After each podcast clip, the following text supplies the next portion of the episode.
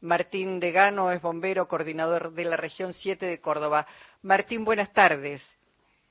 Sí, ¿qué tal? Buenas tardes, ¿cómo te va? Bien, muy bien. Cuéntenos cuál es eh, la, situación. ¿Está usted en pleno combate de las llamas?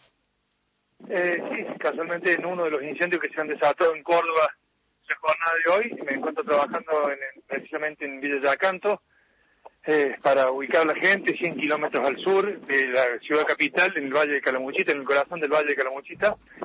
Eh, una situación bastante complicada.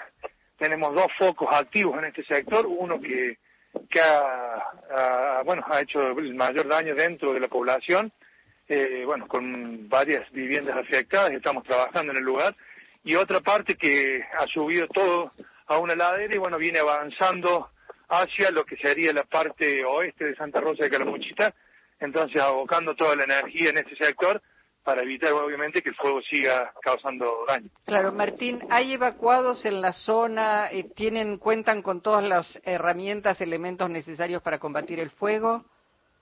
Sí, sí, de hecho todo el sistema eh, integral de manejo del fuego de la provincia de Córdoba en este momento está abocado a las tareas de extinción, bomberos voluntarios, eh, personal de defensa civil, medios aéreos, bueno, Hoy las condiciones climáticas no nos han favorecido para que operen los medios aéreos, pero están a disposición.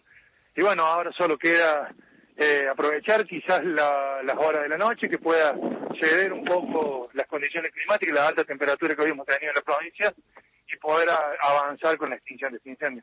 Bueno, le agradecemos muchísimo su participación en este cuadro de situación. Ojalá el trabajo que tienen que hacer SEDA de acuerdo a lo que nos dice, esperando que las condiciones climáticas también mejoren para evitar que esto se siga propagando. Gracias, Degano. ¿eh?